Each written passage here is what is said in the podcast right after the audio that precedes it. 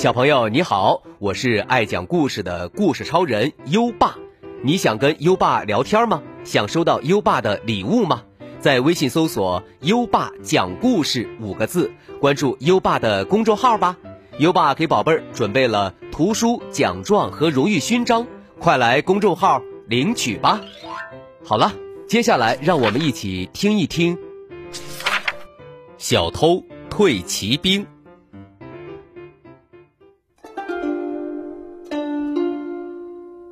在我国古代的战国时期，七个大国互相打仗，谁都想统一中国。这其中，楚国是南方的一个大国。我们今天的故事就发生在这里。楚国有一个将领叫子发，他很注意有一技之长的人，善于利用这些人的长处为自己服务。有一天，一位擅长偷窃的人听说了这件事儿。便去投靠子发。小偷对子发说：“我是个小偷，以前不务正业。现在听说您愿意启用有技艺的人，如果您能收留我，我愿意改邪归正，为您当差，以我的技艺给您服务。”子发听小偷这么说，又见他满脸诚意，很是高兴，连忙从座位上起身，对小偷以礼相待。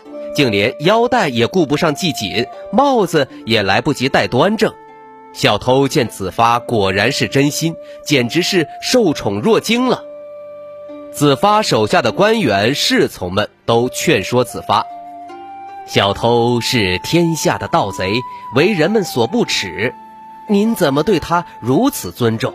我看还是把他赶走好了。”子发摆摆手说。你们一时难以理解，以后就会明白的。我自有道理。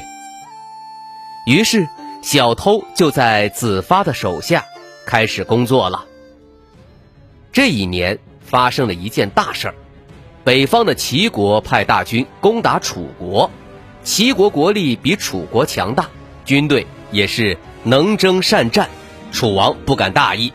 派子发率军队前去迎战骑兵，结果楚兵与骑兵连续交锋三次，每一次都败下阵来，不是骑兵的对手。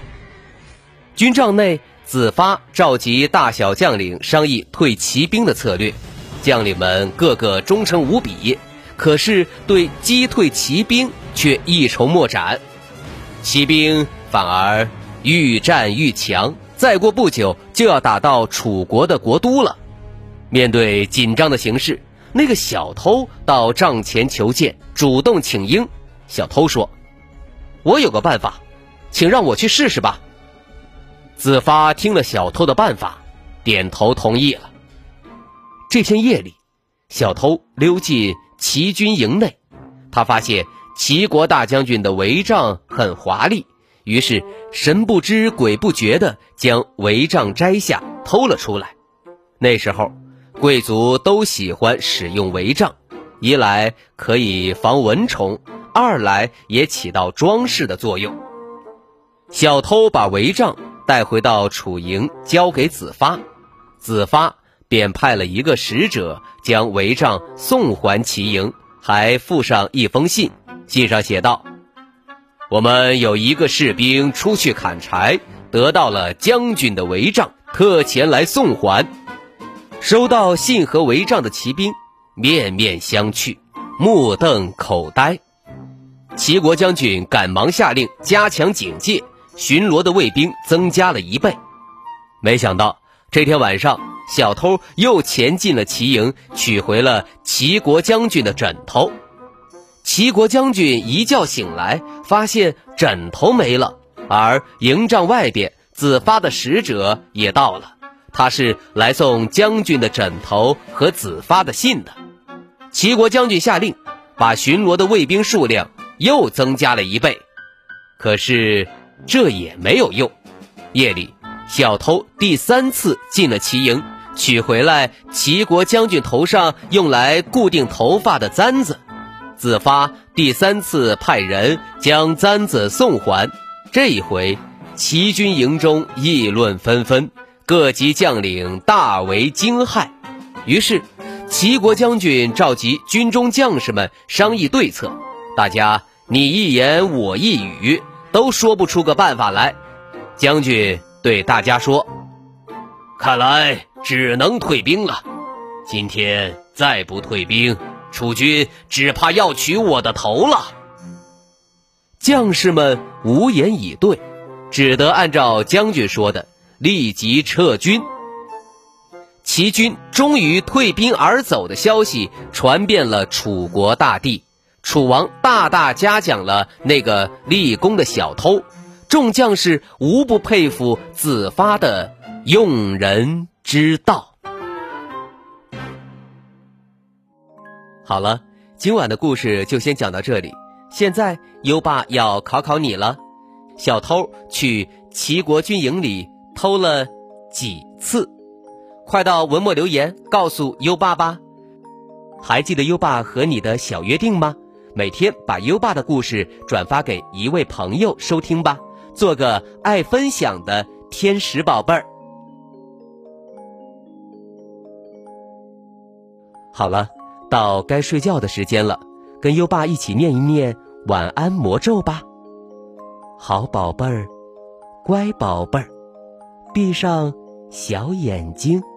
盖好小被被，爸爸晚安，妈妈晚安，优爸也和你说晚安，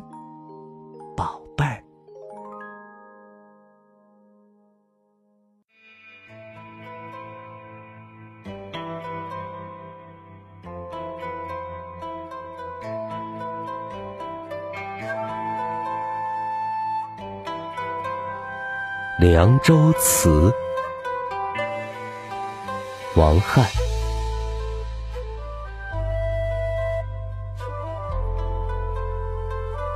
葡萄美酒夜光杯，欲饮琵琶马上催，醉卧沙场。君莫笑，古来征战几人回？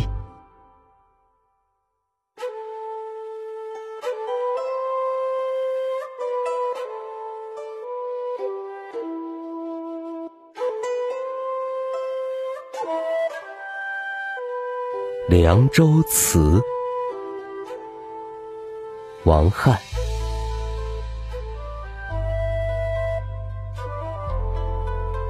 葡萄美酒夜光杯，欲饮琵琶马上催。